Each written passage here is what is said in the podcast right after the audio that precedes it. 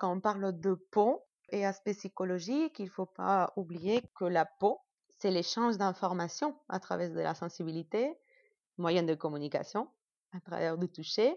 Et très important, c'est que c'est notre identité en fait. C'est la première chose qu'on voit de nous. Et notamment, euh, il y a trois parties du corps qui attendent plus à l'aspect psychologique. Et c'est les visages, les coups et les mains. C'est les choses qu'on expose les plus au monde. C'est les risques esthétiques et d'identité, risques psychosociaux importants.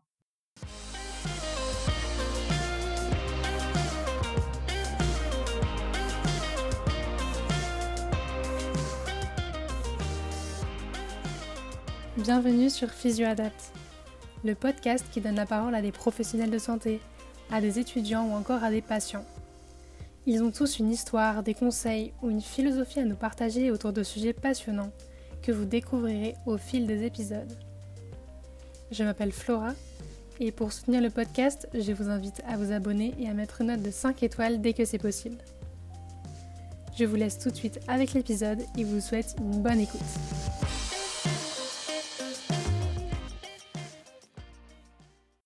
Bonjour Carolina. Bonjour Flora. Je suis ravie de te retrouver pour le tout premier épisode de Piésio Adapt. Aujourd'hui, on va parler des grands brûlés. Mais avant ça, est-ce que tu pourrais te présenter un petit peu, nous raconter ton parcours et ce que tu fais actuellement? Oui, je suis Carolina, kinésithérapeute diplômée depuis 2010 et avec un diplôme universitaire un grand brûlé depuis 2018 suite à plusieurs expériences dans ces domaines euh, dans des centres de rééducation en France. Actuellement, je travaille dans un hôpital public, mais j'ai travaillé auparavant dans des centres de rééducation adultes et pédiatriques avec des grands brûlés. Ok, super, c'est top. Merci pour cette présentation. Alors, la toute première question que je voudrais te poser, c'est est-ce que tu peux nous dire brièvement qu'est-ce qu'un grand brûlé? Alors, on considère un grand brûlé une personne avec une surface totale brûlée de 30% du corps, sauf une brûlure de premier degré. Mais ils vont requérir une hospitalisation, par exemple, un nourrisson brûlé à 5%, un enfant à 10% ou un adulte à partir de 20%, surface totale brûlée. Ok. Et est-ce que tu peux nous parler des types de brûlures, premier degré, deuxième degré, troisième degré? Alors, la brûlure est un traumatisme qui provoque une destruction de la peau et des tissus sous-jacents, notamment par chaud, par froid, par produits chimiques, électriques ou dermoabrasion. Ça peut être aussi une destruction des voies aériennes par inhalation de fumée et de voies digestives par les agents corrosifs avalés. Voilà, notamment, nous comme kinésithérapeutes, on va être plus concernés par les deux premières. Ensuite, en brûlure, on trouve un premier degré. C'est la brûlure équivalente au coupe-soleil que tout le monde connaît. C'est-à-dire, c'est une brûlure uniquement de l'épiderme. C'est la couche la plus superficielle de la peau. Ça se caractérise par une couleur rouge. Elle est chaude, douloureuse et surtout, on ne trouve pas de flictène et sa cicatrisation est spontanée en quelques jours, avec une bonne hydratation et protection du soleil. Ok, il n'y a pas de, de, conséquences particulières ensuite sur la composition de la peau Pas du tout. Un, premier degré, ça cicatrise spontanément. Ensuite, les deuxième degrés, il se divise en deux. Un deuxième superficiel, c'est la destruction de l'épiderme et un petit peu de membrane basale c'est là où il y a toutes les couches, qui, toutes les cellules qui se reproduisent pour cicatriser. Alors, on va trouver cette papille dermique, cette membrane, au découvert, c'est-à-dire bien scolarisée, avec une couleur rouge. Elle va être très sensible, cette brûlure douloureuse, avec des flictènes, et la cicatrisation est assez rapide, en 7 ou 14 jours. Si ça met plus de 21 jours, c'est-à-dire qu'on a passé à un stade où que la brûlure était plus profonde, le deuxième euh, degré profond, que c'est une destruction de la membrane basale et une partie du derme, c'est-à-dire la couche plus profonde. Quand, quand tu parles de flictène, euh, c'est quoi exactement? La flictène, c'est une, comme une ampoule. C'est le décollement de l'épiderme et de, du derme. Voilà, c'est l'épiderme qui, qui se décolle. Et ces flictènes, on peut les, les exciser, une excision de flictènes, et on découvre voilà, la, la membrane basale qui, si elle n'est pas très touchée, elle va être rouge, mais si elle est plus détruite, elle va trouver ses planchers un peu plus mal vascularisés, ce qui arrive dans le deuxième degré profond. Il y a la sensibilité qui est diminuée et on a besoin notamment d'une greffe de peau pour éviter une cicatrisation pathologique parce que si on met plus de 21 jours à cicatriser, bah, ça peut, il peut y avoir des, des mmh, cicatrisations pathologiques. Ok. Et au niveau de la sensibilité, justement, est-ce que Mmh elle va se récupérer, elle peut se récupérer entièrement avec la rééducation ou il y aura toujours une petite part qui ne sera pas récupérable? Ça, en fait, ouais, cette, la sensibilité diminuée, on parle de cicatrisation, c'est normal parce que c'est cette destruction et après, ça peut se récupérer. Ça va dépendre un peu de, la grève, de la partie brûlée. mais il y a besoin d'une rééducation sensitive dans ces cas. Si on retrouve après une évaluation de, cette sensibilité, après toute la rééducation, bien sûr, de, de la brûlure, il y, y aurait cette rééducation de sensitive. Mais c'est, on va dire, à la troisième phase de, de kiné. plus à long terme. Et justement, pour les cicatrices, est-ce que tu peux nous parler des greffes, des types de greffes? Qu'est-ce qu'on fait exactement? Où est-ce qu'on prend la peau quand il faut la prendre ailleurs? Alors, quand il y a besoin de greffes, c'est notamment dans des brûlures deuxième degré profond au troisième degré, c'est-à-dire la destruction totale du derme et sensibilité abolie complètement. Ouais. Et alors, la greffe, elle peut être la couverture cutanée qu'on va appeler définitive ou temporaire. Si on parlait de définitive, ça va, on va parler plutôt d'une autogreffe mince ou pleine. Mince, c'est-à-dire on va prendre qu'une couche fine de peau saine qu'on a si on n'est pas complètement brûlé, ou autogreffe de peau pleine, c'est-à-dire avec une couche de derme. Et la, greffe de peau, elle vient forcément de notre corps ou est-ce qu'elle peut venir de d'autres personnes en fait? Ouais, alors ça, on appelle une greffe, une couverture cutanée temporaire. Il peut s'agir d'allogreffe, c'est d'un donneur humain, mais on dit couverture cutanée temporaire parce que les corps, or si c'est un jumeau homozygote, c'est-à-dire qu'il a les mêmes gènes, il va la rejeter complètement. Temporaire, ça veut dire qu'elle va servir juste comme pansement dans les cas des grains brûlés et juste pour éviter une perte d'électrolytes due à cette exposition de notre cette, abolition, cette rupture des barrières cutanées. À part de donneurs humains, il y a aussi les chénogreffes, qui elles viennent du porc. Pareil, c'est une couverture cutanée, ah, et temporaire, une couverture temporaire, et ainsi que les pansements synthétiques. Et ça sert juste à recouvrir les corps comme protection pendant que ça guérit, pendant tous les processus de quand les patients il est très gravement brûlé, il est dans les comas artificiels, etc. Bah justement, est-ce qu'on pourrait parler du coma artificiel? Est-ce que tu pourrais nous, raconter un petit peu comment ça se passe, pourquoi les patients sont dans le coma artificiel, à quoi ça sert et, et ben, quand est-ce qu'on les réveille finalement? Alors, dans les comas artificiels, on les plonge parce qu'il y a un risque vital, notamment pour éviter aussi la souffrance douloureuse que c'est une grande brûlure. Ça permet des soins plus de réanimation, une surveillance plus auprès des patients.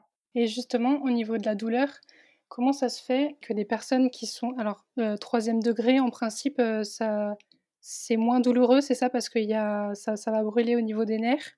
Ouais. Mmh. Et du coup, comment ça se fait qu'après la douleur, elle soit plus forte plus tard? Finalement, qu'est-ce qui fait que la perception de la douleur, elle change complètement? C'est un rapport aussi à une brûlure au troisième degré. Ça va détruire complètement la protection de la peau.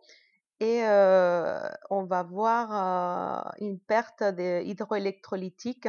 Et c'est ça qui va mettre en danger le corps plutôt. Et après, la, douleur, elle, peut venir de, de, des zones peut-être qui sont moins brûlées au niveau profond.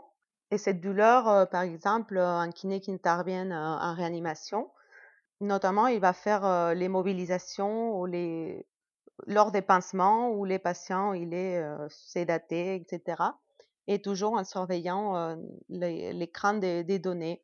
On va surveiller la fréquence respiratoire, fréquence cardiaque aussi, pour voir si en faisant un mouvement en concret, ça s'accélère et ça veut dire qu'il y a quelque chose qui se passe. Quand est-ce qu'ils sont réveillés à peu près? Qu'est-ce qui va, quels facteurs vont déterminer qu'on va réveiller finalement le, patient qui est dans le coma artificiel? Les patients, il va se réveiller en fonction de, du pronostic de, en fait, ouais, comme c'est les médecins qui, qui gèrent. Ouais, qui voient que son pronostic vital est plus engagé, que voilà, se stabilise. Le pronostic vital il est moins engagé. Au niveau risque respiratoire, s'il y en a, voilà, c'est passé, qu'il répond bien aux interventions chirurgicales de couverture cutanée, etc.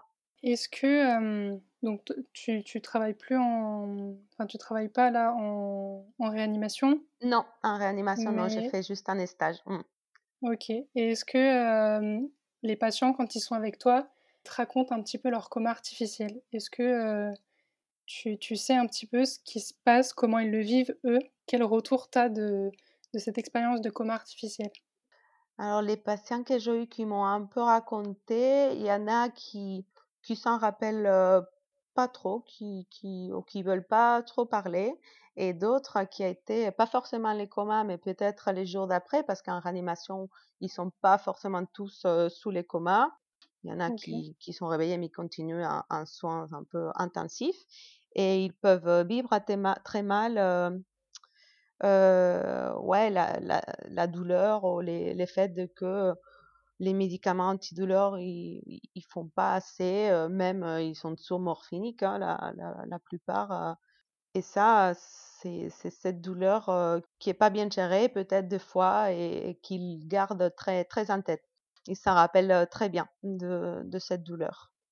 Donc du coup, les, les conséquences aussi du, du coma artificiel, elles, sont, elles peuvent être assez importantes au niveau de, de la fonte musculaire, de ouais, la perte de poids, il va falloir réapprendre à marcher, à faire tous les gestes de la vie quotidienne. On perd la liberté, l'autonomie. Est-ce que tu peux parler un petit peu plus de ça?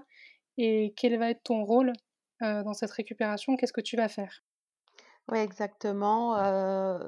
être plongé dans le coma pendant plusieurs semaines, voire du mois, il y a toutes ces, conséquences à, niveau fonctionnel de notre corps.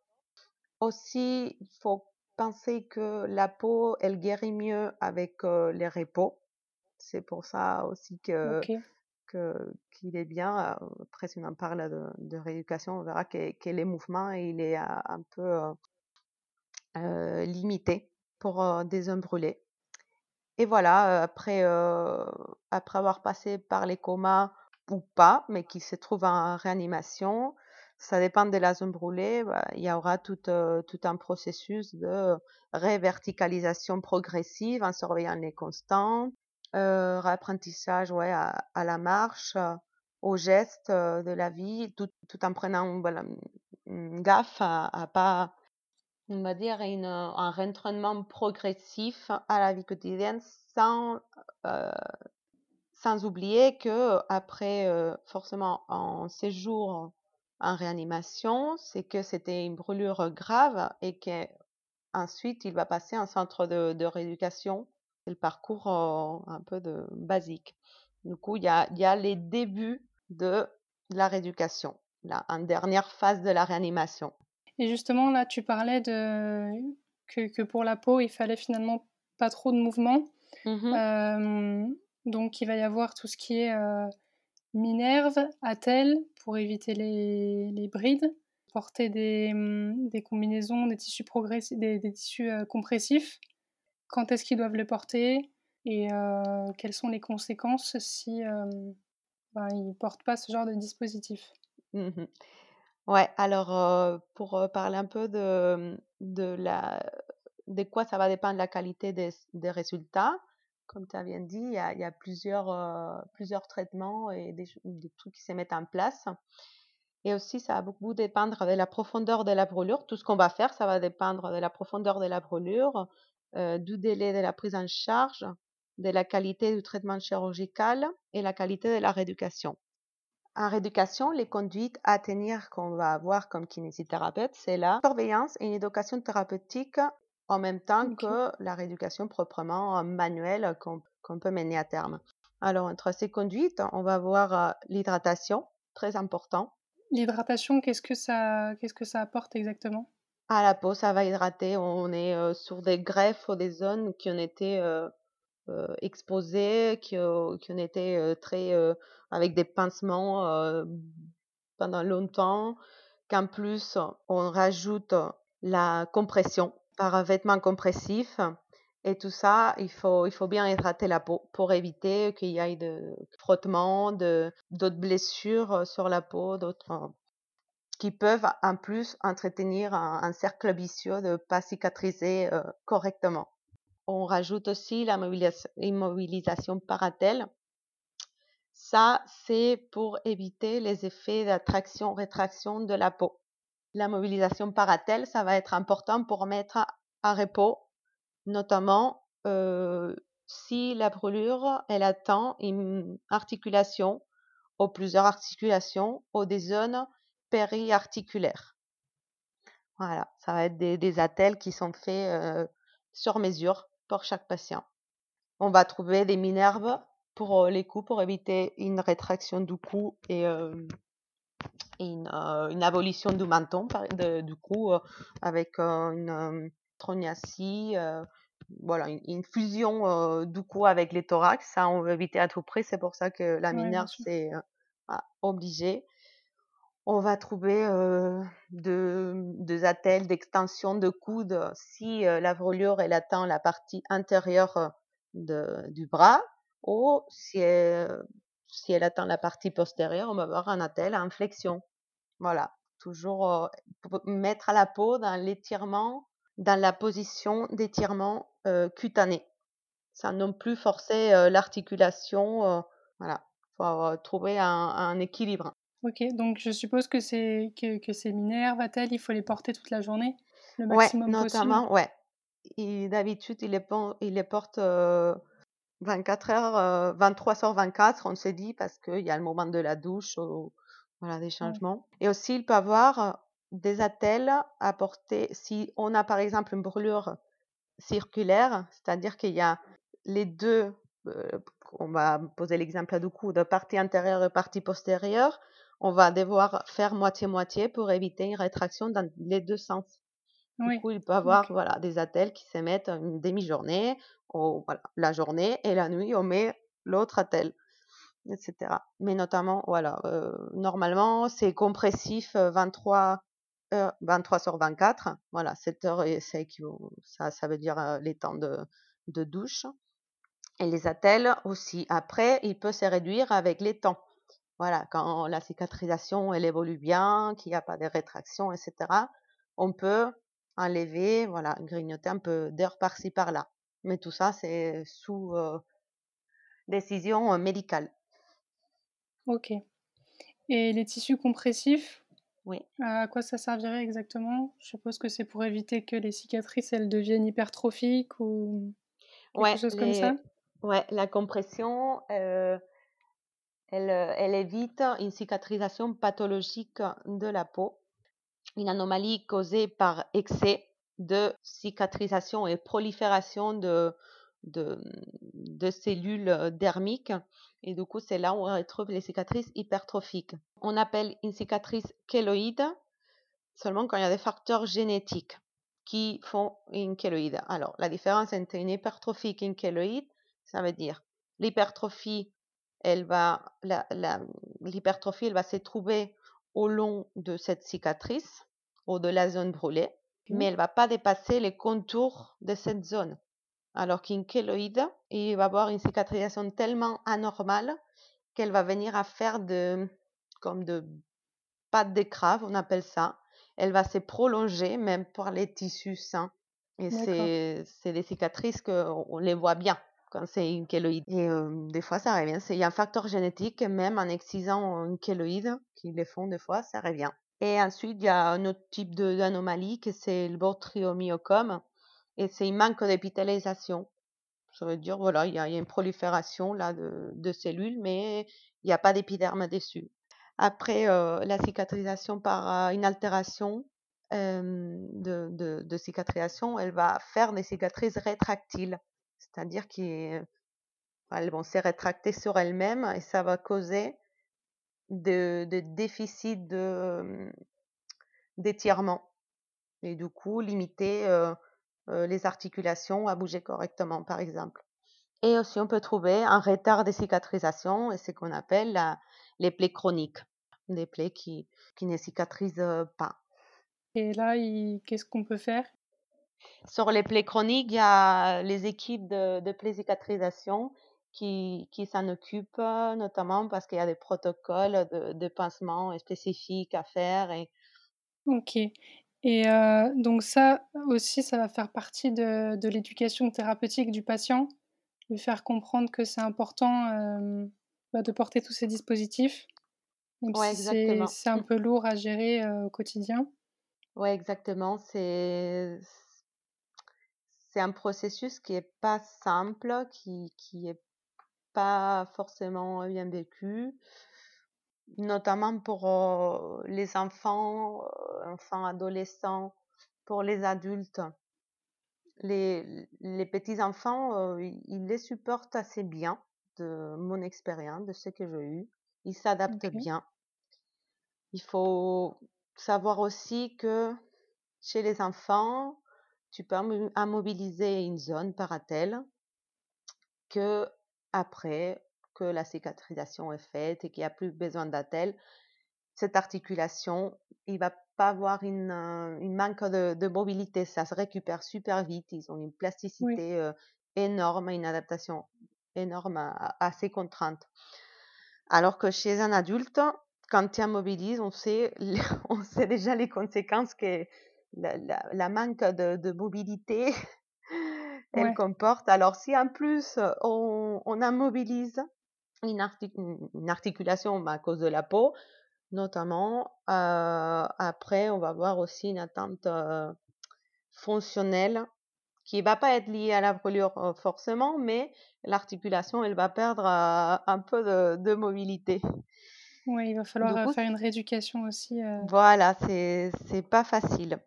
Après, je pense que la communication entre l'équipe, les médecins, les infirmières, les kinés, les ergothérapeutes, elle est, on est tous dans, dans, les mêmes bateaux et pour que pour rééduquer ces patients qu'on reçoit et voilà, lui expliquer tous ces processus depuis le début, ça va permettre de il accepte voilà, ces, ces projets et qui, que ça, ça puisse être plus, plus facilement gérable et, et, tout ça par, par les patients lui-même. Oui, bien sûr. Et du mmh. coup, comment est-ce qu'on communique avec le patient quand il est dans le coma, juste après et puis pendant la rééducation? Bah, Comment, ouais, comment est-ce qu'on fait pour communiquer plus facilement et que ce soit plus simple à entendre pour lui? Alors pendant la phase de réanimation, c'est que d'habitude on fait, je pense que, que tout le monde, c'est quand tu vas faire n'importe quel geste, parler au patient parce que même il nous entend il entend, ou, pas, oui, peut-être il nous entend et toujours voilà parler bonjour madame, monsieur tel, comment ça va je, je vais vous mobiliser la jambe, les bras, ou est-ce que voilà, on va faire la kiné respi, voilà un peu des communications. Ouais, c'est important, ouais. Mmh. Ouais. Et, et ensuite, en rééducation, surtout prends les temps de d'expliquer. Des fois, il vaut mieux expliquer, passer une première séance, un premier moment à, à voir à comprendre ce que le patient sent, ce qu'il attend de, cette rééducation, lui expliquer pourquoi elle est là. Pas forcément passer à, les actes tellement manuel, ou technique de faire ci ou de aller déshabiller ou masser ou mobiliser, tout ça. Prendre un peu de temps, de faire, une bonne évaluation parce que ça, c'est très important, les kinés qu'on travaille en rééducation avec, les brûlés. On est très penché là-dessus parce que évaluer une cicatrice ou une brûlure, elle est très subjective. On va voir, chacun voit une couleur différente la texture, évaluer, la l'épaisseur de la peau etc. Du coup, il y a beaucoup, beaucoup de travail à faire qu'on qu'on a déjà commencé avec, mes anciens collègues de, de faire, des bilans photographiques parce que voilà, une photo bien faite dans les mêmes conditions, reproductible dans les temps, ça va nous permettre de voir cette évolution de la couleur, de l'état la voilà, la progression de l'évolution de la cicatrice ainsi que, tout ce qui est, évaluation articulaire, fonctionnelle etc. Du coup, très important de prendre le temps, de de faire tout ça et de raconter aux patients pourquoi on fait ça. Et au niveau des cicatrices, qu'est-ce que, qu'est-ce que tu fais en fait, sur ces cicatrices? Quels gestes tu fais pour récupérer une cicatrice? Alors pour, ce qu'on va voir d'abord, c'est si la cicatrice, elle est adhérente, c'est-à-dire au, au tissu sous-jacent. S'il y a des rétractions dans, dans un sens, dans plusieurs, si ça fait un placard, c'est-à-dire vraiment dans tous les sens de la cicatrice, qu'elle est, qu'elle a, il y a des, des forces d'attraction avec d'autres parties du corps qui peuvent créer des brides, notamment dans les, dans bah, les selles. Une brûlure qui prend les flancs on va dire, une brûlure au flanc et une brûlure au bras. Il va y avoir un phénomène d'attraction et ça va créer une bride que même des peaux saines, on va voir que cet étirement entre le bras et les flancs, ça peut se rétracter petit à petit, donc on va perdre en élévation de bras. Du coup là, qu'est-ce qu'on va faire? Les ancrages, les zones brûlées, on va venir avec de massages dermodermiques c'est-à-dire c'est un massage sans huile, sans crème, avec la peau propre. Voilà. Et, et c'est, c'est surtout sans glissement. On va faire plutôt de, des appuis avec les pouces, avec les restes de doigts.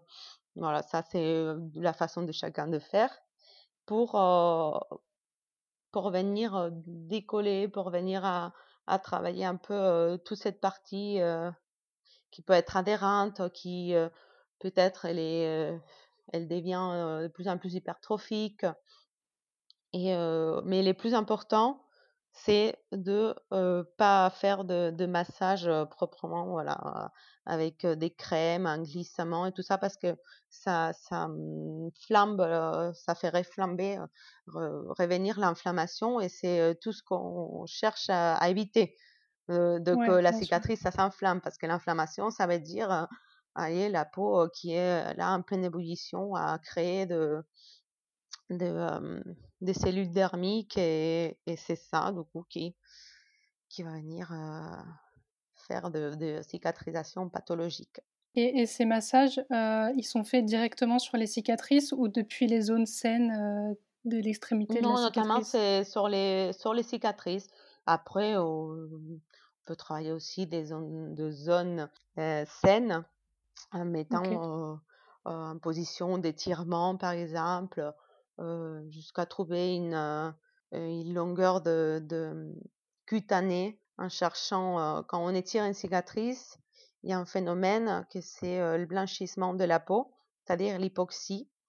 Et on cherche un peu plus avant que ça arrive, voilà, pour gagner petit à petit en longueur. C'est un peu compliqué d'expliquer comme ça avec des, des mots, mais quand on les fait, ça se voit mieux. ok, mmh. ça marche. Ensuite, ben, donc ça, je suppose que ça se fait un petit peu tout au long de la rééducation, les cicatrices. Elles continuent un petit peu d'évoluer tout au long de, de la réhabilitation. Quand est-ce qu'on commence à travailler un petit peu les postures, rééducation plutôt articulaire? Dès le début? Dès le début, on peut ouais, on peut, notamment alors si on bien au début, début, par exemple en phase de de réanimation, ce qui va être évité, c'est quand ils viennent d'avoir une greffe, les patients. Il faut attendre quelques jours, 7 jours, 14 jours pour que la greffe, on sait que ça a pris. Voilà, qu'il y a pas de de rejet ou de décollement. Ça, c'est, le seul truc, heu, à éviter, à à mobiliser, heu, un un patient qui a été, heu, greffé, de peau. On va pas venir à chercher de des postures, voilà, excessives. Ensuite, oui, les les postures, on peut y aller, heu, depuis le début, heu, tant que voilà, en respectant la la douleur du patient, heu. OK et quelle technique tu vas utiliser? Est-ce qu'il y a des techniques particulières? Moi, j'avais vu qu'on pouvait utiliser la méthode Kabat pour par exemple. Après, je sais pas, toi, qu'est qu'est qu'est-ce que tu utilises comme technique? Non, c'est c'est plutôt des postures, heu, statiques en fait. On on peut soit le patient il se met, dans une position et et voilà, où il soit bien placé, qu'il aille pas mal, qu'il soit confortable avec, voilà, la l'articulation, on va dire, l'épaule, heu, voilà, élévation d'épaule avec les bras à telle hauteur, plusieurs coussins et cetera. C'est, c'est plutôt, comme ça au tout début de la rééducation. Après, quand la cicatrice elle a elle a bien évolué, là, il faut savoir que la cicatrice, elle est encore, évolutive jusqu'à 2 ans après. Voilà, c'est un Ouais. processus long. C'est là 2 ans après qu'on va dire qu'il y a la phase de régression. Voilà, heu, sur la phase de de maturation, voilà. C'est jusqu'à 2 ans après de de la brûlure. Voilà, là on peut, on peut avoir une rééducation, heu, plus, dans les mouvements, des gestes, de la vie quotidienne, parce que toute la phase d'avant, on va éviter aussi notamment de des mouvements itératifs. On va éviter, heu, voilà, quand on met des attelles pour que la cicatrice, heu, la greffe, la brûlure, elle soit immobile et que, heu, ça ait son évolution normale. Si on rajoute, heu, beaucoup de mouvements, notamment, à grande vitesse, si on a par exemple une brûlure, derrière les genoux, creux poplité, on va éviter, lui faire faire du vélo, même s'il en a envie. Parce que ça va ouais, ça va provoquer des phénomènes, heu, d'inflammation de cette partie. C'est un mouvement répétitif, voilà, qui va qui va stimuler la peau et heu, pas à faire, voilà, à pas faire. Et du coup, si les mouvements répétitifs sont plutôt à éviter, comment est-ce qu'on Ouais. fait pour, heu, pour récupérer la fonte musculaire du patient? Parce que je suppose que du coup, ben, on évite de lui faire, lui faire faire trop de séries, heu, d'exercices Mmh pour, pour récupérer cette masse musculaire. Du coup, comment est-ce qu'on fait?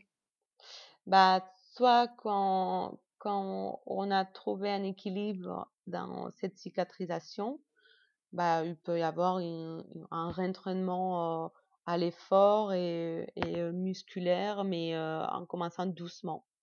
Voilà, en faisant, de mouvements lents, plutôt, en cherchant aussi une position d'étirement à la fin qui qui va nous permettre, voilà, de d'en plus, heu, travailler ça et heu, c'est surtout, c'est de surveiller les phénomènes, hein. Si on voit que, heu les patients, ils commencent à à faire, trop et que, tu l'évalues, une fois et il a perdu, quelques degrés qu'il n'arrive plus à atteindre et ben, on est revenu en arrière. Donc il faut, voilà, il faut trouver un peu, heu, les justes milieux, heu, entre les 2. Après, heu, voilà, il peut y avoir, un équilibre entre, une brûlure au bras, ça va pas nous empêcher de travailler aussi, toutes, les restes du corps, les membres ou à l'envers. Il faut un peu compenser, voilà. Et j'aurais bien aimé aussi qu'on parle de la partie, rééducation respiratoire Oui. parce que, le patient, brûlé par, par le feu a pu, par exemple, bah, inhaler de la fumée. Il y a Mmh aussi la la trachéotomie, due au coma artificiel. Mmh. Bah, est-ce que tu peux du coup nous parler de de la partie respi, de la Ouais. rééducation? Alors ouais, les patients, quand ils sont en réanimation, kinésithérapie respiratoire, ça devient un quotidien. Notamment, ils sont sous ventilation mécanique. Kinés peuvent intervenir pour les sébrages, la post-extubation, etc. Il y a aussi le fait de que quand ils sont sous morphinique, il y a une diminution de l'activité mucociliaire, Ok, du réflexe de la toux et la fréquence respiratoire. Et l'intervention du kinésithérapeute, ça va aider à éliminer toutes les, les sécrétions qui, qui peuvent, euh, voilà, qui, qui, qui, vont empêcher euh, les patients de, de se ventiler correctement. Et notamment chez les syndromes d'inhalation, c'est-à-dire des, patients qui, des brûlés, patients brûlés qui ont, été victimes de, d'incendie, euh, inhalation de fumée. Il va y avoir une destruction aussi de toutes les alvéoles. Et voilà, c'est un réentraînement euh, à tout ça, très important, la kinérespi. Ainsi que, sans oublier, une brûlure du thorax, par exemple, circulaire, notamment, ou, ou même juste antérieure. On va voir de ce qu'on parlait euh, avant, euh, des phénomènes de rétraction, c'est-à-dire la peau, elle va pas s'étendre, s'expandre de la même façon qu'un thorax sans et du coup, on va se voir diminuer la capacité pulmonaire due Ouais. à que la caisse thoracique, on peut plus la, la remplir correctement. Et du coup, comment, comment on fait dans ce cas-là? Parce que si c'est vraiment dû à la peau, il va falloir euh, trouver d'autres alternatives pour euh, compenser un petit peu ce manque de d'expansion du thorax?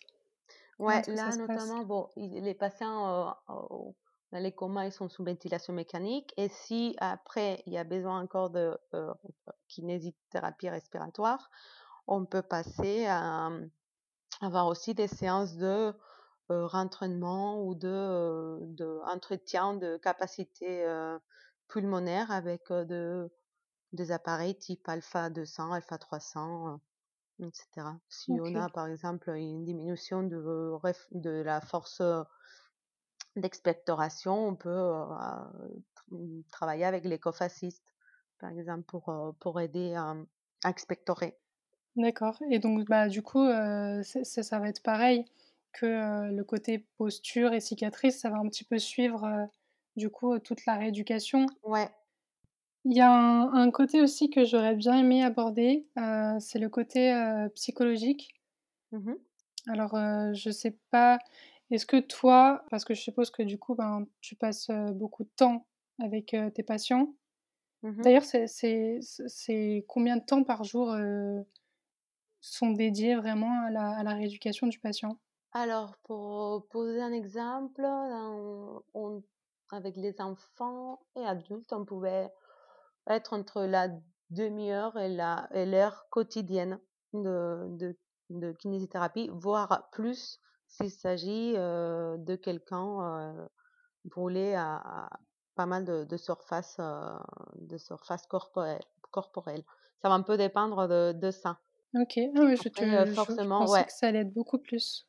Mais Non, ok. ça peut, voilà, un patient qui est brûlé à 80% ou il faut, il faut c'est euh, évaluer traiter différentes zones, ça peut prendre peut-être deux heures, mais là, on est, il n'y a pas quel temps euh, vraiment de, d'action euh, du kiné manuel. Il y a les déshabillages, euh, les traitements, l'évaluation, voilà, de, la journée, les, les traitements ou les les traitements, la posture, c'est que tu, tu vois que, que c'est pertinent à faire. L'hydratation et les réhabillages et la remise des attelles. du coup, voilà, c'est long dans les temps, mais en fait, on passe pas deux heures à masser ou à faire, voilà, à être sur les patients. Il y a, il y a toutes, ok. euh, toutes les choses autour. Et après, un petit, euh, une petite main brûlée, euh, ça peut prendre peut-être une demi-heure. C'est pas les temps euh, vraiment euh, de que nous on va être là avec les mains à faire euh, quelque chose qui qui est important. C'est restes euh, les restes autour, à placer bien les les compressifs, à mettre bien les attelles, à vérifier euh, surtout que les attelles ils font pas mal. Ok, Euh, ça marche. Mais du coup, pour revenir sur le côté Oui. psychologique, euh, le contexte un peu psychosocial bah de bah, le patient qui a cette perte d'autonomie, qui va devoir faire face à son nouveau corps, accepter son nouveau corps, affronter le peut-être le regard des autres. Est-ce que toi, tu as, un rôle à jouer là-dedans? Comment est-ce que tu peux aider le patient dans, dans ce côté d'acceptation, en fait, de son nouveau corps? Alors là, c'est vrai que comme kinésithérapeute, on passe pas mal de temps avec les patients, mais il faut pas oublier qu'il y a des psychologues aussi qui sont à sa disposition. Il y a des fois qu'ils peuvent parler de choses avec toi et pas avec la psychologue. Voilà, il faut pas hésiter quand on travaille en équipe pluridisciplinaire. Il y a, y a les, les staffs où on fait ces partages d'informations et on peut du coup retrouver peut-être de, des, des bauches de mal-être ou voilà d'un trouble et les dériver vite ou pouvoir les traiter ou être prêt à, signaler ces troubles. Après, voilà, quand on parle de peau et aspect psychologique, il ne faut pas oublier que, que la peau, proprement, il y a entre ses propriétés, on a la régulation thermique. C'est la barrière de protection face à des agressions externes.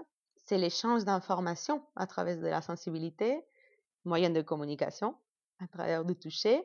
Et très, très important, c'est que c'est notre identité, en fait. C'est la peau, c'est les plus grands organes et, et c'est notre identité. C'est la première chose qu'on voit de nous. Et notamment, il y a trois parties du corps qui sont qui attendent plus à, l'aspect psychologique et c'est les visages, les coups et les mains. C'est les choses qu'on qu'on expose les plus au monde. Et du coup, c'est là, c'est les trois risques, risques esthétiques et, et d'identité, risques psychosociaux importants. Ouais, carrément. Justement, tu, tu, disais que, que la greffe, euh, elle met vraiment deux ans à, mmh avant de, de, de, de, guérir. Euh, et euh, finalement, la rééducation du grand mmh brûlé, en moyenne, elle va prendre combien de temps? Alors, en moyenne, un centre de rééducation, bien sûr, ça va dépendre de, de la gravité, de mmh, l'étendue de, de la brûlure, mais ça peut durer entre, on va dire, voilà, une petite brûlure au bout de trois mois. Ils peuvent être sortants, mais les plus habituels, c'est six mois si c'est une surface assez considérable et s'il y a de, de risques d'hypertrophie, de, ouais, voilà, de rétraction ou qu'il faut une surveillance plus auprès des patients parce que de centre des grands boulets, il n'y en a pas partout. Les suivis quotidiens, tu peux pas l'avoir auprès du patient en étant à la maison ou en libéral. Mais en moyen, ça va, ça va durer six mois à peu près. C'est, le temps.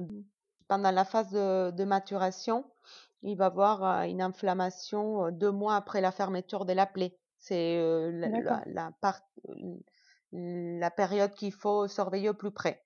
Une fois il y a une cicatrisation qui est faite, qu'il n'y a plus de, de, de plaie ouverte, deux mois après, il y a encore des phénomènes inflammatoires qui peuvent se mettre en place. Et à partir de là, notamment, il devrait diminuer et, petit à petit, régression, mais jusqu'à deux ans après.